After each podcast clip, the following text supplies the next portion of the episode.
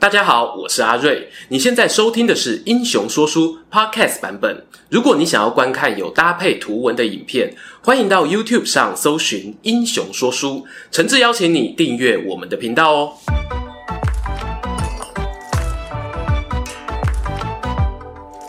Hello，英雄说书的观众朋友，你们好，我是说书人阿瑞，替大家带来精彩的英雄故事。作为虎年开工的第一支影片啊，我们就来说一个老虎的故事吧。有句和三国有关的俗话叫做“诸葛龙虎狗，鼠得其龙，无得其虎，未得其狗”。哎，这开头吼，感觉龙年还可以再用，狗年呢再做一次啊。好啦，这话是什么意思呢？指的是呢，鼎鼎有名的狼爷诸葛家，他们家族哦，在东汉末年到三国时期，出了三位优秀的人物，分别是诸葛瑾、诸葛亮与诸葛诞。有趣的是呢，他们各自服务于不同的政权。诸葛瑾呢，主要效力于孙权；诸葛亮呢，是刘备与他儿子阿斗。诸葛诞哦，则有经历曹魏的曹丕、曹睿、曹芳三代领导人。上面那句俗话呢，用动物的形象啊，去比拟诸葛子弟的能力特质，形容蜀汉呢得到几杯瓦流，孙吴呢得到一只猛虎，而曹魏呢一条狗狗，忠心耿耿的狗狗啊。一般民间通说认为呢，龙优于虎，虎又优于狗。我就好奇哦，这个比喻真的有道理吗？如果我们用说书人的现代视角去重新评价诸葛家三人的排名，会有改变吗？今天哦，就来说说这段故事。进入诸葛三杰的生平懒人包介绍之前呢，有必要说明一下龙虎狗说法的出处典故。它是来自于南北朝时期刘义庆编辑的《世说新语》中平早这个篇章。评早呢，顾名思义啊，就是品评人物的各种趣谈，大多我是拿魏晋时期一些风流名士的言谈举止啦、生活习惯啦、交友八卦啦做对照。不过大家也知道啊，《世说新语》本身呢有浓浓的虚构小说色彩，很多记载呢跟正史有出入，因此哦，我们不妨用轻松的态度去看待，不必呢太计较它的真实性。《世说新语》里面的原文啊是这样写的。诸葛瑾的弟弟诸葛亮与堂弟诸葛诞待在不同的国家，在当时社会上哦都享有盛名。人们常说“鼠得其龙，无得其虎，未得其狗”。而诸葛诞在魏国与夏侯玄齐名，诸葛瑾呢则在吴国朝廷中啊受到文武大臣的敬重。这段话啊看下来呢，有三点吸引我的地方。第一点是呢。扣掉龙虎狗的评语，其余的叙述，大致上与《三国志》相符合。这似乎呢，应用了小说技法中的虚实相间，在史实记载中穿插一些乡野传闻，反而哦，强化了合理性。第二个吸引我的点是呢，原文中啊，用简单几句话交代了诸葛诞与诸葛瑾两人的特色，可是哦，却没有提到那个最厉害的卧龙诸葛亮到底在蜀汉有什么事迹。我大胆猜测啦，可能是作者撰写文章的当下呢，诸葛亮早已是名动天下的人物了，自然哦也不需要多费唇舌。最后的第三点则是呢，很多人会去钻研“狗”这个字的真正含义，毕竟啊，龙有神兽的象征，虎是百兽之王，听起来呢都很强啊。偏偏呢，狗是六畜之一，又有所谓走狗的负面用语，硬生生哦就差了前面两位好大一截。提供一种说法呢，给大家做参考。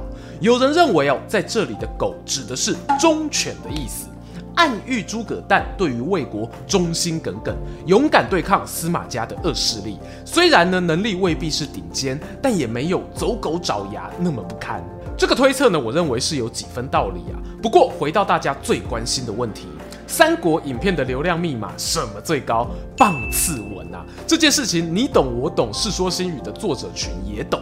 他们用龙虎狗去比喻诸葛家三兄弟哦，其实很清楚知道这三种动物呢，在庶民大众心中就是有高低之分啊。所以作者心中谁是第一，谁又是第二、第三？答案呢很明显。而且这个先例一开，哎，各位观众，我觉得有趣。用龙虎狗去评价人物的方式呢，也成为流行。譬如《大明英烈传》里的徐达、常遇春、胡大海，清末明初袁世凯手下的王士禛、段祺瑞、冯国璋，就连包青天电视剧里用来处死罪犯的铡刀啊，都按照龙虎狗分了三种阶级。了解完典故后呢，那么接下来哦，我们就简单看看诸葛三兄弟的生平介绍懒人包吧。首先从诸葛瑾、诸葛子瑜说起，他在三人中哦年纪最大，和诸葛亮呢是亲兄弟，曾经去首都洛阳念过书，只是后来碰上父亲诸葛圭过世，故乡徐州又被战火摧残。诸葛圭这一房的孩子啊，为了躲避战乱，选择兵分二路往南搬家。诸葛亮呢跟随叔父诸葛玄去荆州，诸葛瑾呢则是自立自强到江东落脚，开始培养起自己的人脉。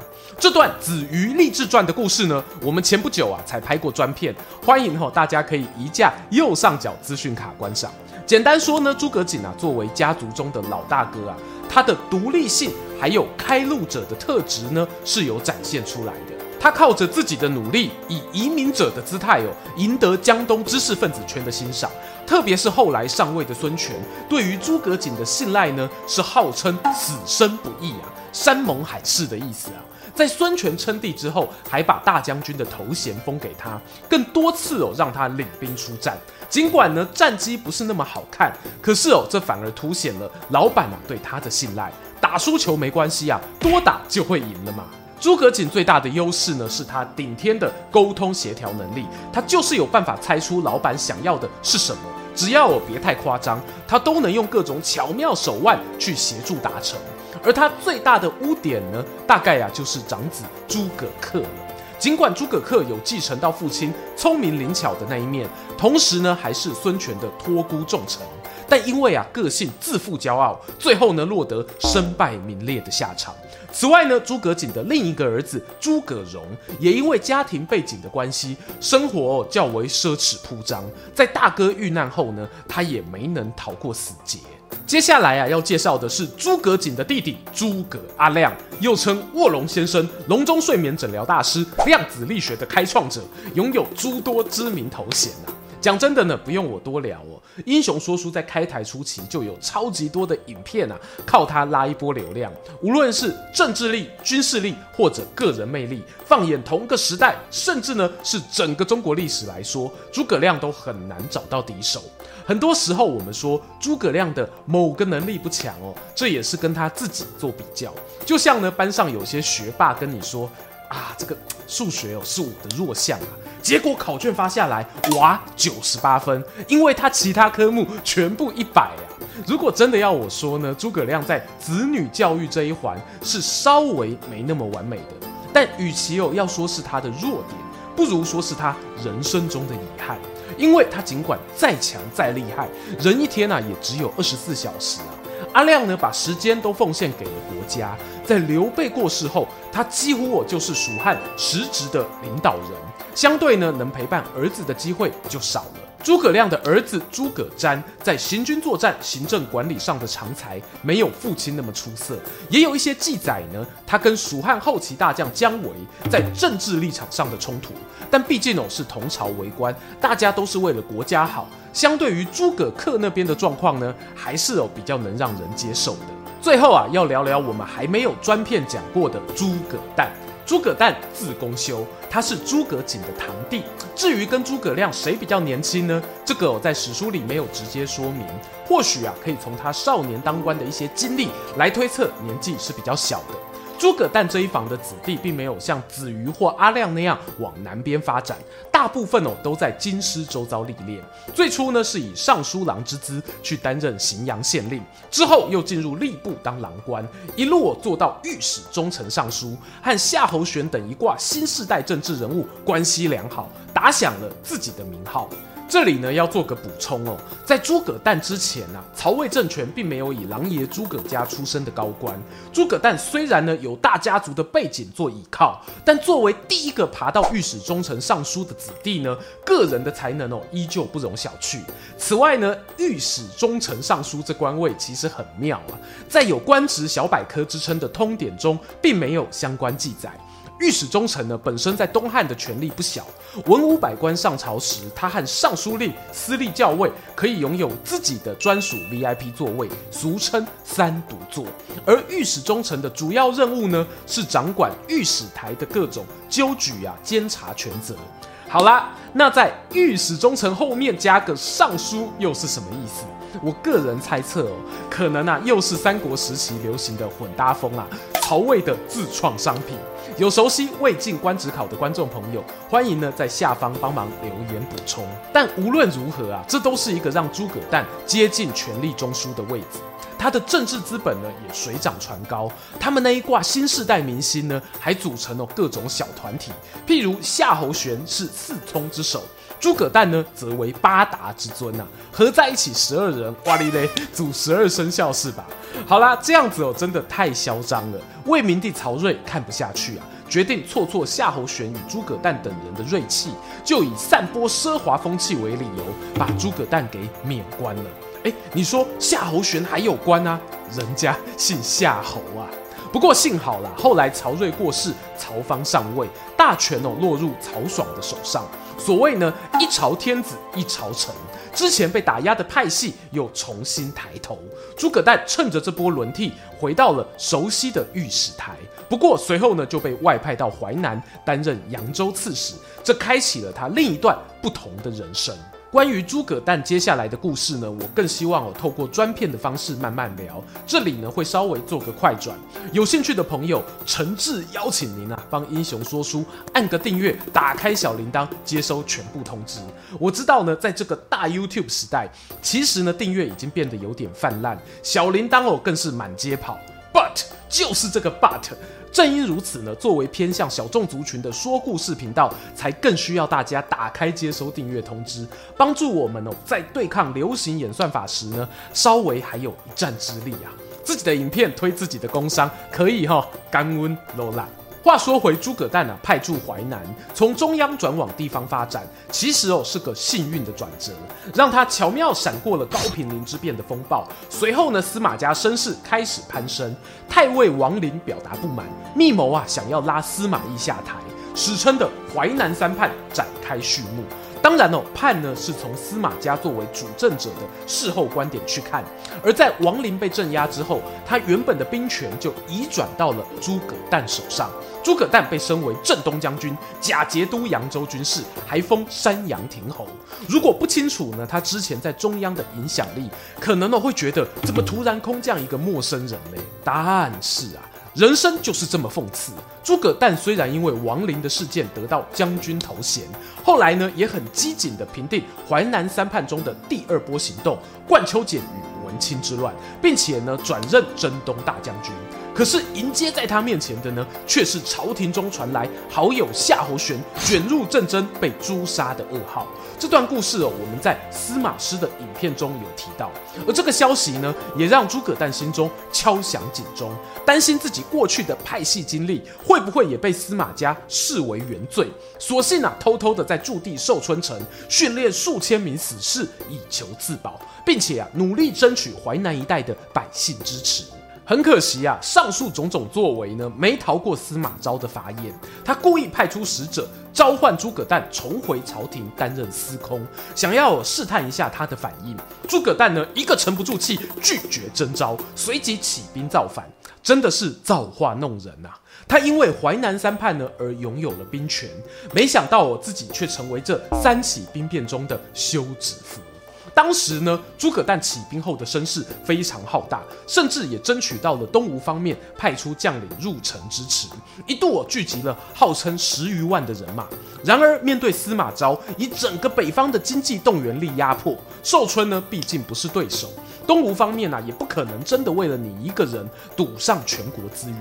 诸葛诞最后仍然兵败，遭到斩首。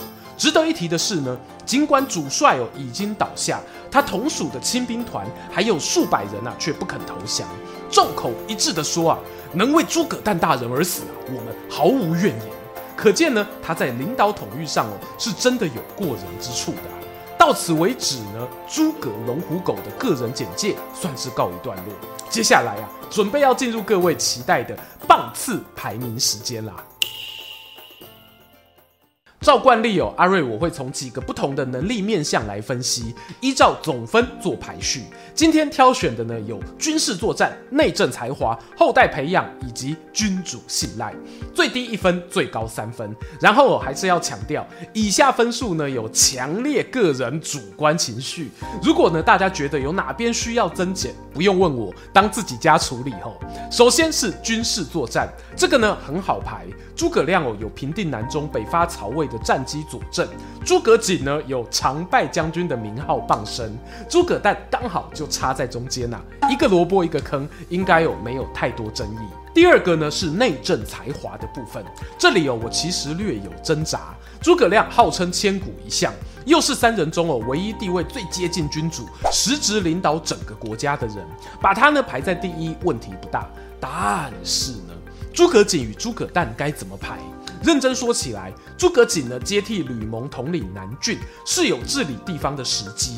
不过他在朝廷中央的评价，大部分哦是以他与君主的对话方式呈现。另一边的诸葛诞呢，他年轻曾在吏部工作过，负责曹魏的人事把选，处理政务的风格是透明公开，让同事们啊大为敬重。而他后来也成为派系领导，在寿春城呢广受军民百姓支持。因此，我个人主观会把诸葛诞与诸葛瑾都列为两分。再来是关于后代培养的能力，我这边呢会以他们三人中啊最被大众认可的接班人做比较。诸葛亮呢就是诸葛阿詹，诸葛瑾呢就是阿克，诸葛诞呢就是嘿嘿嘿，不知道了吧？没关系哈，我在拍片前也不知道啊，不说不知道，说出来让你吓一跳。诸葛诞有个儿子名叫诸葛瑾。当年哦，他决定要起兵对抗司马昭的时候，为了请求援兵，竟然将这个亲生儿子当做人质送给东吴。But 你以为诸葛瑾是筹码吗？人家哦可不甘心只当棋子啊！当老爸不幸遇难后，诸葛瑾留在东吴，被封为右将军。诶，这可不是单纯挂名而已哦。后来孙皓上位，公元二六五年，短暂迁都武昌的时候，诸葛瑾呢还负责带兵镇守故都建业，击退了来犯的一万多名贼军。隔了三年呢，他与丁奉联手进攻合肥，甚至哦，在公元二八零年晋灭吴之战中呢，诸葛瑾都是全程参与。直到建业沦陷，他才跟着吴国皇帝孙皓与一干大臣啊一起被押送回洛阳。据说呢，晋武帝司马炎原本想要召见诸葛瑾，封他为大司马一职。不过呢，诸葛瑾以晋朝皇室与自己啊有杀父之仇为理由拒绝了，终身不愿意出仕。可是呢，我们阴谋论一点想哦，其实啊，诸葛瑾会不会是用自己的好名声替儿孙辈铺下了基础呢？他的两个儿子啊，后来在东晋呢，分别当到太常与尚书令的高官。二儿子诸葛辉，甚至呢，在晋书里哦，还有独立个人列传，在世家大族间呢，颇受好评。从这个角度看哦，真正带狼爷诸葛家度过乱世、传承下去的，反而是诸葛诞这一房的子孙呢。因此呢，在后代培养上，我主观呢给予诸葛诞三分的高分，其次为诸葛亮，再次之呢为诸葛瑾。最后啊，要聊聊君主信赖这一点呢，不好意思啊，我们阿亮毫无疑问哦，又要得高分了。《三国志》给他的那一句评价：“君臣之至公，古今之圣诡”，形容他与刘备彼此心神交流，把国家传承下去的信赖感，这是在其他两人身上所看不到的。孙权虽然同样有对诸葛瑾说出肺腑之言，但考虑到呢这一个派对王啊情感奔放，所以啊我私心呢打一点折扣，只给两。分至于诸葛诞这一边呢，大家别误会哦。我不是说他不受到主管信赖哦，你看司马懿呢，愿意继续让他镇守扬州，可以想见，绝对是有一定的信赖基础。但是呢，他无奈啊，今天处在死亡之组，前面两位哥哥呢，都跟主公寡诺到那种山盟海誓的境界，在这一个项目哦，他只好以一分作收了。好啦，统计一下分数啊，我们公布第三名是诸葛瑾，总计呢有六分。第二名是诸葛诞，总计啊有八分。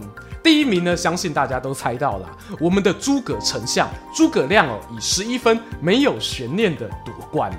哎，那以后这个龙虎狗的排名是不是后面要对调一下，要委屈子瑜哥哥旺旺一下呢？开个玩笑啊，大家别介意啊。其实呢，如同我们影片里讲到的，能够被拿出来摆在一起比较，证明呢这诸葛三人组都是当世之杰。他们哦都是识人之路，忠人之事，没有对不起老板。硬要分个高下呢，真的伤感情啊。容我引用清代词人纳兰容若的翻案诗作结：属龙五虎真无愧，谁解公休是谓心。由于有两位哥哥呢在前面发光发热，诸葛诞的才华确实没那么显眼。然而哦，他的所作所为呢，可是半点没有辱没了诸葛家的名号哦。听完今天的故事啊，不知道大家对于诸葛三兄弟有什么想法呢？欢迎在影片下方跟我们分享，也邀请大家不吝订阅英雄说书频道，追踪说书人阿瑞的 Instagram，我会在那边分享更多的说书日常。我们下次空中再见。哈喽，英雄说书的观众朋友，你们好！又到了我们的英雄短 vlog 时间啦。我们今天的开场地点哦，是在 Vanga 贵阳街的直兴市场门口哦。那选在这边是因为这里稍微比较安静一点点。哎，为什么呢？因为我在拍影片的这个当下，明天呢刚好有一个这一个罢免案的选举哦，正要投票。所以说，在我平常习惯的开场地点那一边啊，很热闹啊，有各种造势的舞台啊，对，声音比较大声一点。好啦，那废话不多说啦，今天阿瑞来到这边呢，是因为又有导览活动啦。啊，今天的导览比较特别哦，是一个草本微醺之夜哦。草本就是青草茶的那个草本哦。那我今天呢会带大家去欣赏一下夜间的 Vanga 时光哦，然后最后呢会带大家去一间青草店，叫做老季安。好啊，在里面呢，我们的小老板 Brian 呢，他会替大家准备很多精彩的这个调酒哦，我自己觉得很特别哦，因为没有喝过用青草的这些草药做成的调酒，也，不知道滋味如何哦。那我们待会走着瞧吧。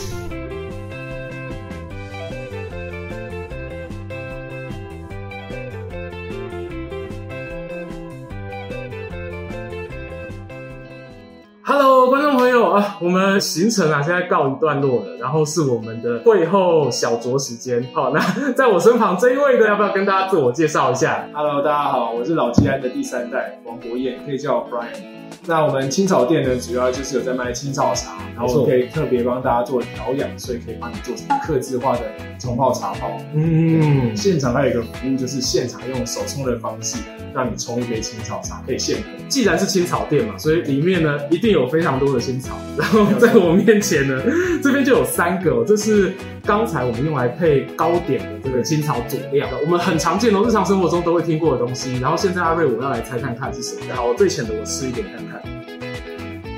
稍微厚呢，它的气味就是。这个草味比较重，对，这个草草本味道很重，草味草味很重。